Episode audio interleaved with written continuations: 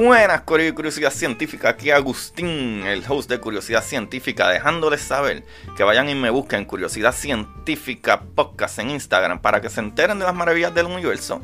Y no solo a mí, también vayan y chequen la red de podcast de prsinfiltro.com, donde se encuentra Don Juan del Campo con su podcast Café en Mano Podcast. Ahí está Ana con su podcast El Pocket de Finanza y está Jai con su podcast Mamacita Down to Earth. Vayan y chequense eh, todo, ¿verdad? En prsinfiltro.com slash podcast para que se diviertan. Y no solo eso, PR Sin Filtro también es la compañía que te puede ayudar con tu imagen digital, tu intro, tu outro, tu, todas las cositas que tú necesitas, tu imagen de podcast o, o lo que sea trabaja con prsinfiltro.com para que, ¿verdad? Te lo disfrutes, Corillo. Te pueden ayudar y disfrutar al mismo tiempo. Eso es un win-win. So, vamos allá con el capítulo.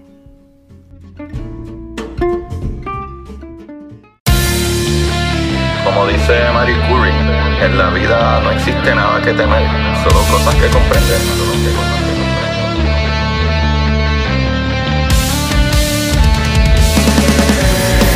Recuerden correr y buscar la manera de aprender que más le divierta.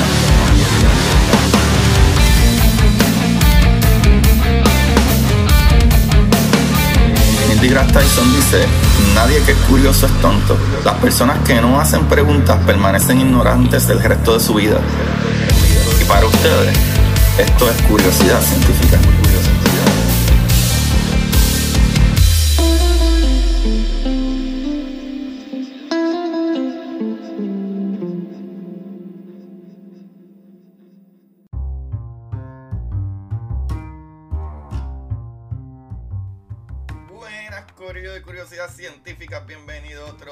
Más a un capítulo maravilloso.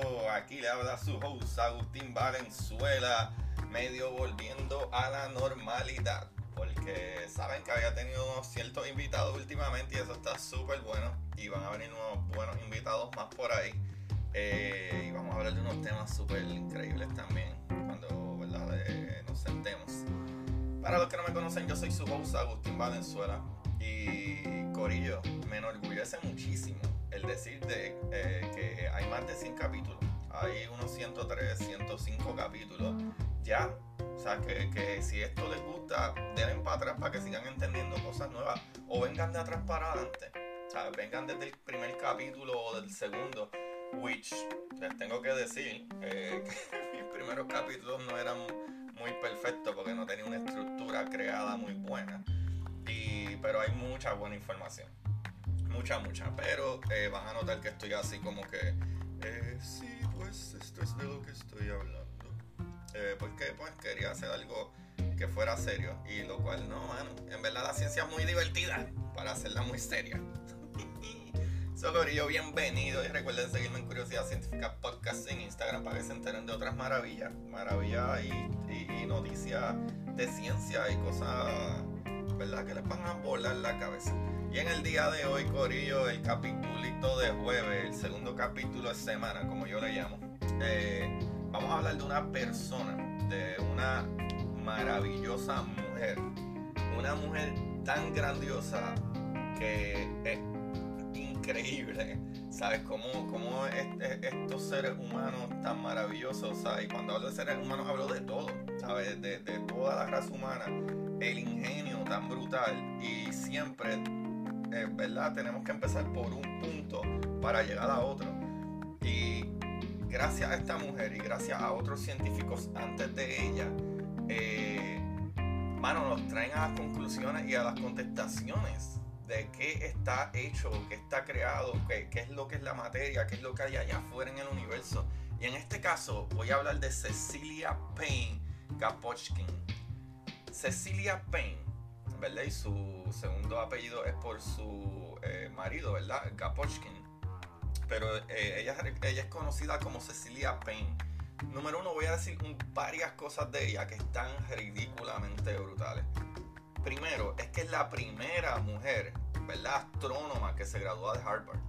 Número dos, Corillo, este capítulo vamos a aprender un montón de cosas súper brutales porque tengo que explicarle unas cosas que eso es lo que me encanta de estos capítulos de biografía que hablando de estos personajes tan maravillosos, uno aprende un montón de, de, cosas de ciencia y física y química y todas esas maravillas, porque hay que explicar un poquito esa parte de la ciencia para que entiendan qué fue lo que lograron estos personajes que están maravillosos. Y eso a mí me rompe un montón. Corillo, ella fue la que descubrió la composición de la estrella, de qué estaban hechas las estrellas. Oh my god. Pero lamentablemente, eh, ¿verdad? Eh, se les reconoce ahora. Pero en aquel momento el que fue felicitado y whatever por esos hechos fue otra persona, en lo cual entraremos en eso. Pero más brutal todavía, más brutal todavía es que esta mujer hizo unos logros tan ridículamente grandes. Corillo, pónganse a pensar. Ah, que Cecilia Payne, esta mujer fue la que descubrió la composición de las estrellas, de qué está hecho la estrella. Y no solo eso, en base a eso que ella descubrió, lo que el cálculo que ella hizo, que la llevó a descubrir como que, ah, no, no, es que esto tiene que ser 90 y pico de por ciento tal material, tal, tal por ciento este otro material y lo que queda son sobras. Sea, lo que queda son sobras.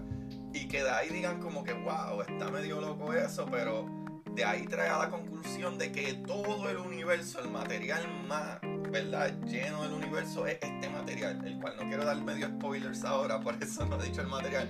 Probablemente ustedes me han escuchado hablar de eso en otros capítulos, de cuál es la, mayor parte del material que existe en el universo, es un tipo de gas y cuál es ese gas. Ya lo sabrán más adelante si no se acuerdan ya por otros capítulos. Corillo, el día de hoy, Cecilia Payne. Cecilia Payne, ¿verdad? Y, apellido del marido de Gapochkin. Eh, pero Cecilia Payne nace el 10 de mayo del 1900 en Wendover, Inglaterra.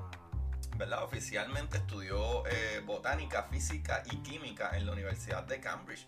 ¿Verdad? Abandonó Inglaterra en el año 1922 eh, con la intención de vivir en Estados Unidos, ¿verdad? Cuya nacionalidad, ¿verdad? Acabó teniéndola años después, en el 1931. O sea, se mudó para Estados Unidos en el 1922 y en 1931 fue que estuvo, ¿verdad? La nacionalidad. Pero en 1925, dando un poquito para atrás, se convirtió en la primera persona en lograr un doctorado en eh, Redcliffe, College, ¿verdad? Que eso, actualmente es parte de Harvard, ¿sabes? Primera persona en lograr su doctorado en Harvard, mujer en astronomía. Anda para el Caribe. O sea, su tesis se, se titulaba, ¿verdad? Atmósfera estelar, ¿verdad? Una contribución al estudio de observación de las altas temperaturas en, en las capas inversoras de estrellas, ¿verdad? De las estrellas, que en inglés eh, es básicamente lo mismo que le dije, pero es Stellar Atmospheres, a contribution to the observational study of high temperature in the river sign layers of stars.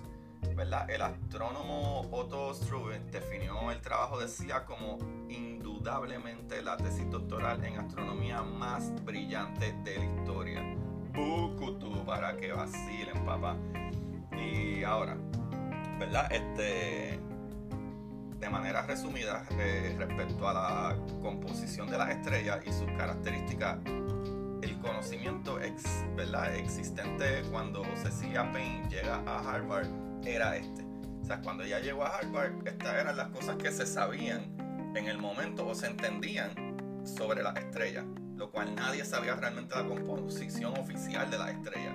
Pero número uno, estaba este, que Sir Arthur Stanley Eddington, Había obtenido un valor aproximado de 15 millones de grados para el núcleo del Sol.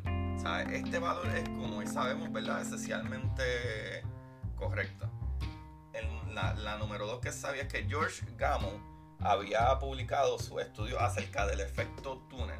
El efecto túnel, Corillo, para que sepan, ¿verdad? Permite, permite ¿verdad? O permitía explicar que la temperatura, ¿verdad? Eh, relativamente baja, calculada por Eddington, sí podía producirse fusión nuclear en las estrellas, puesto que los núcleos aún no disponiendo de la energía térmica suficiente, atraviesan las barreras de repulsión electrostática eh, gracias al efecto túnel. So, básicamente el efecto túnel lo que hacía es que como quiera, no matter what, ¿verdad? Esa, esa, esa aproximación de grado con esa presión que hay ahí, pues sí podría, como quiera, crear esa reacción nuclear, ¿verdad? Básicamente, por ponerlo así, la explosión que se necesita para que una estrella prenda. Lo número tres que sabía es que la energía de la estrella era, ¿verdad?, aceptado que provenía de relaciones de fusión nuclear, como les expliqué. Número 4, ¿verdad? Se creía que tanto el Sol como el resto de las estrellas estaban compuestas mayormente por elementos pesados. Y tengo que explicar eso un poquito.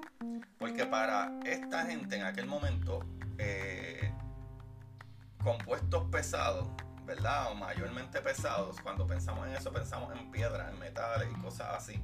Eh, para ellos, cuando se hablan de que se confort, ¿verdad? Que eran compuestos mayormente por elementos pesados, hablaban de cosas que eran más pesados que el hidrógeno, el helio o, cosas así. O sea, que ya estaban tipo silicón y por ahí para abajo.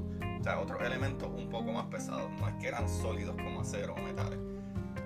Lo número 5 que sabían es que en el año 1920 el físico hindú, que este tipo está brutal, eh, el físico hindú eh, Meghnad Saha publicó su famosa ecuación clave, que esta fue la clave literal que después, que después Cecilia utilizó.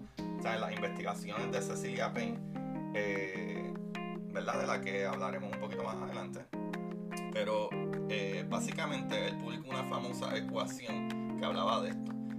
En número 6, en Harvard, Annie Jump Cannon, junto con un grupo de mujeres conocidas como las computadoras de Harvard. Sí, Corillo, por si no lo sabían, las computadoras le decían a estas mujeres antes, las primeras computadoras eran estas mujeres, estas maestras, estas matemáticas, y les decían computadoras porque computaban, hacían cálculos. O sea, esas son las computadoras originales. ¿Sabes? Pues estas muchachas en Harvard, ¿verdad? Habían analizado el vasto archivo espectral acumulado y clasificado en las estrellas en las que, ¿verdad? En, la secuencia aún que hoy, hoy se utiliza. O sea, y hay una secuencia que ya habían hecho como un tipo de archivo, qué tipo de estrella era o dónde se clasificaba. Y estas le pusieron una, una a estas le pusieron como unas letras. Y esas letras van de la O a la M, pero no son letras comunes. Eh, eh, ¿verdad? Diferentes estrellas las clasificaron como O, B, A, F, G, K, M, R, N y S. Y pues básicamente la O, porque tengo un ejemplo, la O son estrellas eh, que son azules, ¿verdad? Eh, violácea de 25.000 a 50.000 grados, básicamente. ¿Sabes? Las B son estrellas azules también, pero de 11.000 a 25.000 grados. Las A son estrellas azul, ¿verdad? Este, de 7.500 a 11.000 grados y así sucesivamente pa, hasta, hasta estrellas, ¿verdad? Que tienen menos temperatura. Y hay algo bien nice que ellos utilizan, ¿verdad? Para recordar eh, eh, las letras o, ¿verdad? Los estudiantes de astronomía siguen eh, para recordar ese método y es que ellos utilizan, ¿verdad? Con las siglas pusieron esto. O, be a fine girl and kiss me right now, sweetie. Y esas son las, las letras, como se serían. Pero, anyway, con esa clasificación de las estrellas que son más calientes, ¿verdad? O tienen más temperatura, a las que menos temperaturas tienen, los colores se ven diferentes, de más azulosa, ¿verdad? Hasta las más naranjas o hasta rojiza. ¿Sabe? Para que tengan idea, el color azul es lo más caliente que hay existe, básicamente. Mientras va bajando la temperatura, se van viendo las cosas más amarillas y va bajando temperatura menos temperatura es más anaranjado y menos, menos temperatura es rojo. Ya hemos hablado de esto, es bien parecido y va de la mano, ¿verdad? Con la gama de colores. Que también ya hemos hablado de la gama de colores o la radiación, la, fuerza electromagnética, ¿verdad? Que rayos, ¿verdad? Con mucha energía tipo gamma, esa radiación eh, carga un color azul. Cosas que son de menos energía, como el microondas, cargan un color, ¿verdad? Eh, más rojizo. So, las estrellas fueron clasificadas de acuerdo a su espectro, pero no existía, Corillo, una explicación del por qué los espectros de una estrella eran diferentes a los de otras, ¿verdad? Siendo aceptado que esto se debía a la diferencia, ¿verdad? O diferente composición de las mismas. O sea que se creía que las estrellas tenían diferentes espectros o diferentes colores, ¿verdad? Podremos decirlo así, porque estaban hechas de diferentes cosas, Corillo. Y entonces fue Cecilia eh, Payne quien con su trabajo revolucionó esta idea. Esto está bien bueno. Ustedes verán, Corillo la clasificación de canon, ¿verdad? Podemos decir que puso el broche de oro en una época eh, trascendental de la astronomía que podemos denominar la época de las eh, correlaciones. Esta etapa comienza en el 1860, mucho antes de que Cecilia llegara. Pero para este tiempo, cuando los astrónomos empiezan a describir las estrellas en términos de su espectro, ¿verdad? Relacionando estos con todos los datos conocidos sobre las estrellas en aquel momento, ¿verdad? Que esos datos relacionados es que el color, el brillo aparente, el movimiento y etcétera. los astrónomos dedican todo su esfuerzo eh, a clasificar y reclasificar las estrellas con la esperanza de encontrar conocimiento sobre la naturaleza del universo. Y pues así, ¿verdad? Eh, poco a poco sabes que es la que hay. Pero sin embargo, poco a poco fueron eh, conscientes de que necesitaban un marco teórico para interpretar todos los datos que habían obtenido sus observaciones y clasificaciones. Y aquí es donde Cecilia Payne es una de las protagonistas de este momento crucial para la astrofísica. O sea, unos años que suponen una transición entre la época de las correlaciones y una nueva época en la que se relacionan el estudio de los espectros estelares con la mecánica cuántica y los espectros atómicos de los elementos obtenidos en el laboratorio. Corillo, que viene. Esto, esta parte está ridícula, buena. A terminar entendiendo a última hora, ustedes verán. En el año 1920, el físico hindú, que ya hablamos, ¿verdad? Eh, eh, Saha combinó la teoría cuántica con la termodinámica y la teoría del equilibrio y propuso una ecuación que relacionaba la temperatura y presión de un gas con el estado de ionización de su átomo. Voy a explicarles. Ok. Este muchachito lo que hizo fue que utilizó la termodinámica, el equilibrio y propuso, ¿verdad? Eh, eh, que de acuerdo a la temperatura y presión que se pone en un gas, es cuán, ¿verdad? Cuán grande o cuánta ionización, ¿verdad? Cuántos electrones salen disparados y, y básicamente del núcleo del átomo. ¿Sabes? Cuando tú tienes una reacción nuclear, ¿verdad? O tú tienes una energía que hace que ese electrón diga, ya déjame quieto. Y sale brincando y se va del cuarto porque se molestó y extrae la puerta y hace un ruido y, sale, volando por ahí porque no quiere, ya, me va a seguir empujando, ya, déjame quieto. Déjame quieto ya. Y lo que hace es que empuja para atrás. Empuja para atrás y, y con ese empujón está las manos de, los electrones, básicamente esas, esas manos lo que son son luz. Y son, y son chispas y son reacciones nucleares. Qué buena explicación. Pues eh, obviamente mientras más presión tú tienes, ¿verdad? Eh, eh, en, estos gases, esa temperatura aumenta. So, estas ecuaciones podían emplearse para estudiar, ¿verdad? Un espectro de una estrella y a partir del conocimiento de la intensidad relativa de las líneas de los elementos de distintos estados ionizados, de verdad, de ionización, ¿verdad? Dependiendo de los distintos estados de esa ionización, deducir la temperatura y la presión de la atmósfera de esa estrella. So, básicamente, eh, eh, esta ecuación explicaba ¿verdad? De qué estaba sucediendo a partir del de, conocimiento de la intensidad relativa, ¿sabes? De estas líneas de los elementos en los distintos estados de ionización, ¿verdad? Con esto podía deducir la temperatura y la presión en esa atmósfera, o en esa estrella. Pero la teoría de Saja supuso el primer vínculo entre física teórica y resultados físicos de laboratorio y observaciones eh, eh, astronómicas. ¿Sabes? Él fue el primero que dijo, hay una relación aquí entre estos materiales. Pero ¿qué está pasando en verdad? Y ahí es donde entran estos dos muchachitos, que en 1923, eh, ¿verdad? En 1920 fue Saja el que propuso esa de la correlación entre temperatura, presiones de gases y cuánto ionizan. ¿Sabes qué efecto tiene ionizante de eso? Y después en 1923, eh, John Milne y Ralph Fowler llevaron a cabo una reformulación de la teoría de Saja aplicando de manera sistemática la mecánica estadística y demostraron que el criterio de la intensidad máxima de las líneas de absorción era mucho más eh, fructífero para dar información sobre los parámetros físicos de las atmósferas estelares que el criterio empleado por Saha, que consistía en la aparición marginal o desaparición ¿verdad? de estas líneas. Eh, y aquí voy a citar a Milner y Milne dice, Saha se había concentrado en las apariciones y desapariciones de líneas de absorción en el espectro estelar. Es, eh, ¿Verdad? Estando Fowler y yo discutiendo esto, de repente se me ocurrió que la diferencia entre la intensidad máxima de, por ejemplo, las líneas de Balmer del hidrógeno del espectro de una estrella se pueden explicar fácilmente por la consideración de que a las temperaturas más bajas existen muy pocos átomos excitados para dar absorción eh, apreciable, mientras que a las temperaturas mayores existen muy pocos átomos neutros y por lo tanto no se produce ninguna absorción.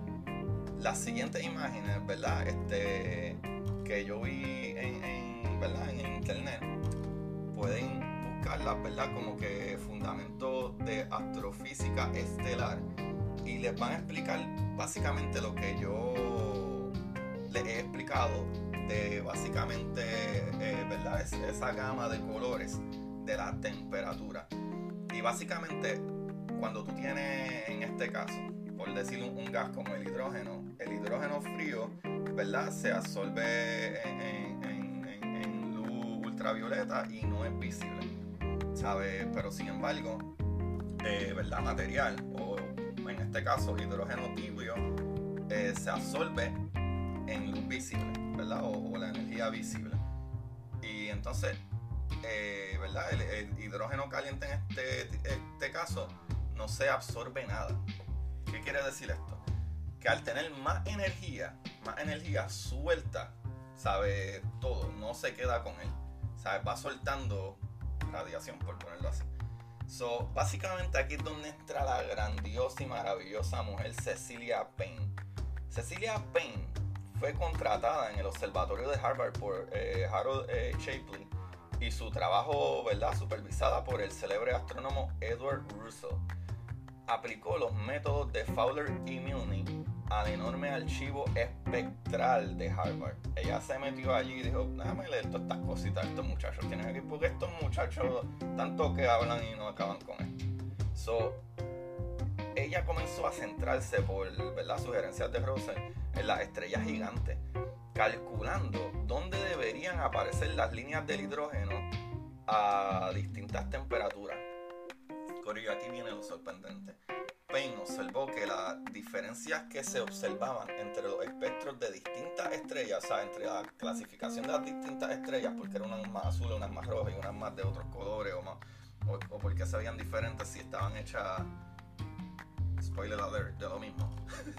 Payne observó que las diferencias que se observaban entre los espectros de distintas estrellas correspondían a diferencias de temperatura entre ellas está brutal. Lo que ¿verdad? Eh, eh, provocaba diferentes grados de ionización y no a diferente, ¿verdad? No, no una diferencia de su composición. El siguiente paso fue calcular la composición de las estrellas y aquí encontró resultados sorprendentes, Corillo.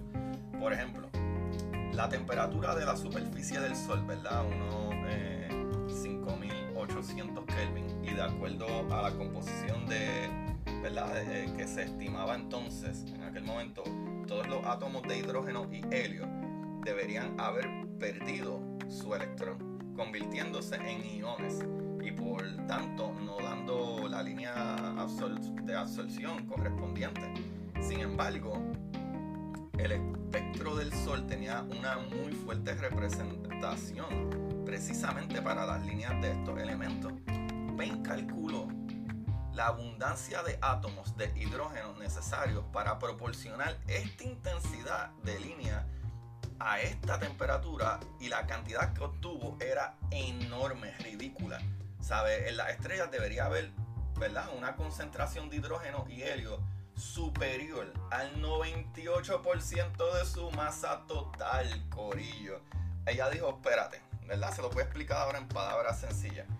Ella dijo, ok, vamos hacer el cálculo de qué materiales deberían de haber ahí que tú puedes ionizar y continuar ionizando y metiéndole un montón para que haya esa cantidad de temperatura, pero por ponerlo así, eh, ¿verdad? Eh, siendo quotes, que, que, ese sistema sea funcional, pero que tire toda esa luz y esa luz que tiene un color, ¿sabes? O sea, que tiene una temperatura de acuerdo a, a cuánto está quemando constantemente, ¿sabes? Y ella dijo, espérate, espérate pues aquí entonces hay un problema. Es que esto no está hecho de materiales pesados, que como le dije ya, materiales pesados para ellos eran a, lo mejor este, gases como quiera, pero no gases de un átomo o ¿verdad? de un protón o de dos protones, que es como el hidrógeno y el helio. A lo mejor gases más pesados como el oxígeno, ¿sabe? Que tiene ocho protones, ¿sabe? Eso es básicamente pesado para ellos. Pero ella dijo, no, no, no, no, no pueden ser eso. Tienen que ser este tipo de, de, de material.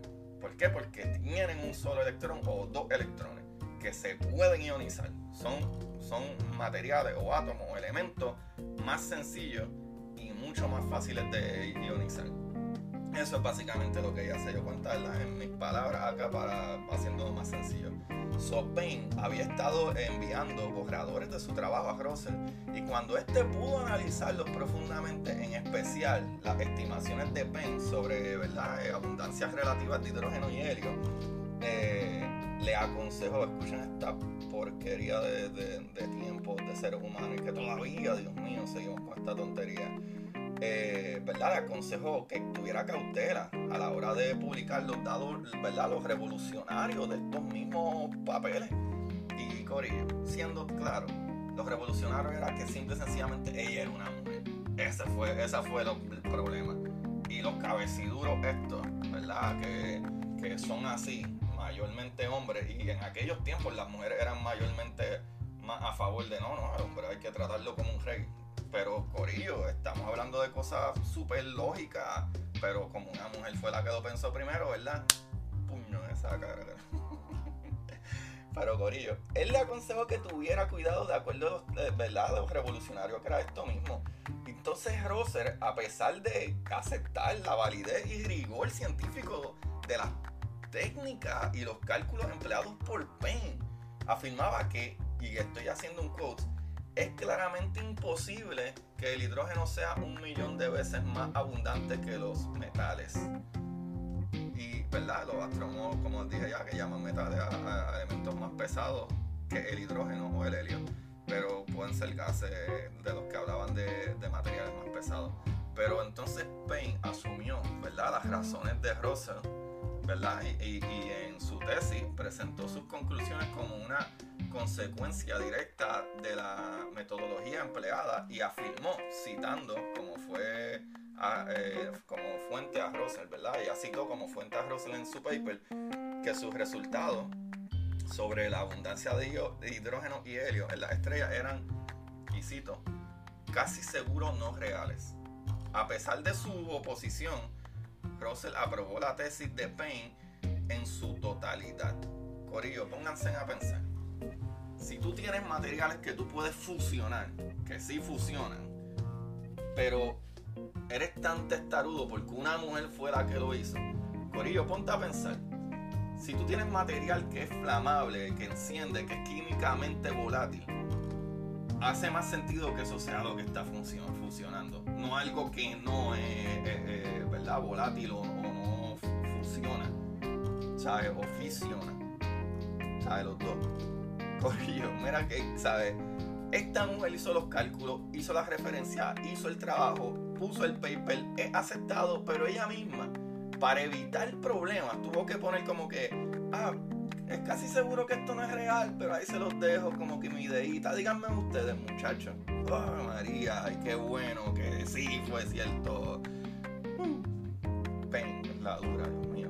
Qué, qué mujer más freaking brillante, mano. Qué brutal. Corillo, Russell estaba, ¿verdad?, desconcertado por estos resultados, eh, llegando a afirmar que a menos que exista un efecto no reconocido efecto En este tema no es fácil comprender cómo una tan pequeña proporción de átomos excitados, ¿verdad? Que él consideraba que era lo que había en la estrella, pueden producir la fortaleza de las líneas observadas. O sea, cuando hablan de las líneas observadas, que he hablado de las líneas todo el tiempo, esa, esa, esa, esa, esa luz, esa radiación, ese, ese brillo que tienen, ¿verdad? Ese brillo que sale de allá de la estrella. Como que, wow, como es que cosas que son tan pequeñas, con, ¿verdad? Estos átomos pequeñitos, que es una proporción muy pequeñita que hay en la estrella, ¿cómo es que pueden brillar tanto? Pues porque están mal, Corillo, están mal y lo real es que casi todo es hidrógeno y helio. Pero las cosas siempre mejoran, gracias a Dios. Pero pues, finalmente Russell confirmó los resultados de Payne usando argumentos independientes basados en la física del átomo de hidrógeno. Y puesto, ¿verdad?, que la opinión de Russell era entonces muy considerada, toda la comunidad científica aceptó que efectivamente, y tal y como, ¿verdad?, había descubierto Cecilia Payne, Kaposhkin, en la estrella y por tanto en el universo alrededor del 90% de los átomos eran hidrógeno y más del 9% restante estaba constituido básicamente por helio. Todos los demás elementos, desde el oxígeno al calcio, al hierro y todas esas cosas eran solo microcontaminantes del cosmos, papá. Sin embargo, tomen la cara ahí sin embargo, en aquella época fue Russell el que se llevó los aplausos por el descubrimiento de la superabundancia del hidrógeno. Qué clase de... Pero en realidad eh, él fue quien eh, persuadió a sus colegas para que aceptaran esta realidad. Ahora yo no estoy seguro si Russell, ¿verdad? Este, eso, eso lo estaba pensando. Que si fue como que él no quería que ella sobrepasara a él, pero él sabía que estaba bien lo que ella estaba diciendo y que era así. O si fue una manera de, él como que medio ayudarla y pasarle la manito enfrente de los otros científicos que no iban a aceptarlo porque ella era una mujer. Y pues como que él dijo, diantre, eso está súper bien, pero trata de esconderlo y yo voy a tratar de, ¿sabes? Tirar mis opiniones aquí y allá para persuadir a estos zánganos que no creen en ti. Y pues, si lo hizo de esa manera, que bueno. Si lo hizo de la manera como que no trates de pecarme, es un infeliz. Pero Corea, anyway. En realidad, ¿verdad? Eh, fue él el que, el que básicamente hizo que sus colegas se lo creyeran. So, Cecilia Pencorio falleció en, falleció en el año 1977. O sea, algunos años después de su muerte, la American Astronomical Society la homenajeó con el más alto honor, ¿verdad? Que se otorga en esa sociedad. Irónicamente, para que sepan, este consistió en el premio Henry Norris Russell, que cochines. Pero por lo menos la reconocieron después de muerta, después de muerta. En vida no la reconocieron. ¿Para qué vale el premio después de muerta, Corillo? Para nada. Pero gracias, nosotros sí le estamos dando ¿verdad? un aprecio que gracias a estas mujeres maravillosas, mira dónde estamos.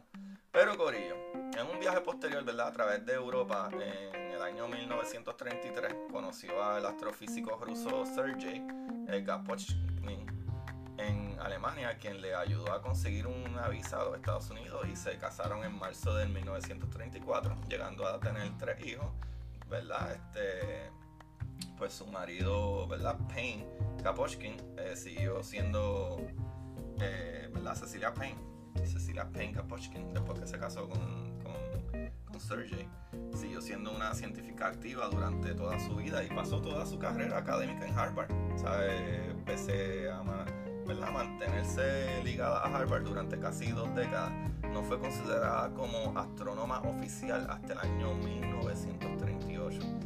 En 1956 se convirtió en la primera mujer profesora asociada de dicha universidad. Otro mérito más, caramba, para Cecilia Payne. Y al momento de morir había publicado más de 150 artículos científicos y monografías cara, papá. Tu cara. Qué mujer más maravillosa, Corillo. Vamos a darle gente, vamos a darle a la ciencia. Necesitamos más mujeres eh, científicas, necesitamos más jóvenes científicos, necesitamos más latinos, más negros, necesitamos más gente que esté enfocada en, la ciencia Y qué más, que las mujeres son las super más brillantes. Eh, las mujeres históricamente han sido las personas que siempre tienen súper buenas ideas y no se les da el mérito incluso por si, si, son súper hermosas. ¿Sabes? Hay, hay, mujeres científicas, Corillo. Hay físicas, mujeres, que son... ahora mismo, por lo que ustedes tienen wifi, internet y esas cosas, fue una mujer que lo inventó, pero como ella era eh, modelo y actriz, pero era una física y era súper hermosa, que dijeron, no, tú eres muy linda para ser inteligente. Corillo, hay que romper esos esquemas. Hay que hablar más de estas maravillosas personas y de todas razas y todos colores. Vamos a darle corillo. Ese, es lo que necesitamos hacer. Y esa es una, ¿verdad? Vamos a aplaudir a Cecilia, Cecilia Penn.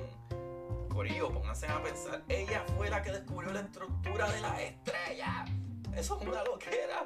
Ella fue la primera mujer que se graduó de Harvard. Corillo, la primera profesora en Harvard. Corillo, wow, qué maravilloso.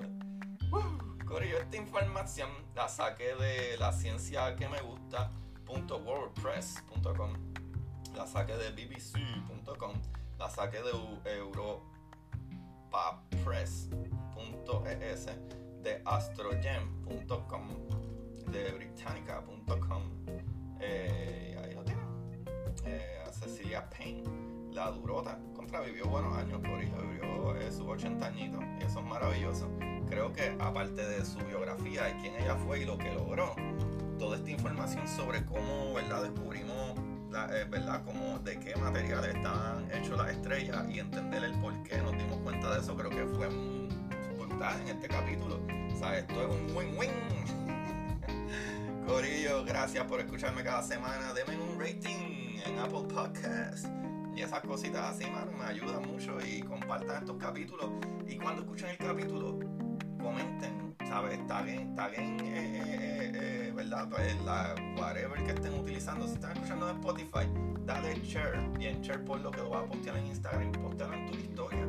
Y, tagueame a mi curiosidad científica podcast en Instagram para, ¿verdad? Para yo seguir dando para adelante y para que más gente se entere de esto. Y me ayuda de la misma manera. Y los que quieren ayudarme con algo más, vayan a teespring.com busquen curiosidad científica y se compren una camiseta ahí.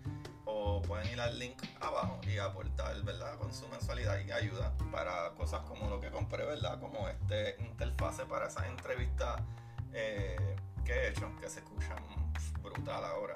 Antes a veces no se escuchaban muy bien. Eh, el, el, invitado. Sobre todas esas cositas, gracias a ustedes, pues me ayudan y mejoramos esto. Corillo, siempre busquen la manera de aprender que más le divierta. Gracias, un millón, chequeamos, lo quiero. Y para ustedes, esto es curiosidad científica. Curiosidad científica.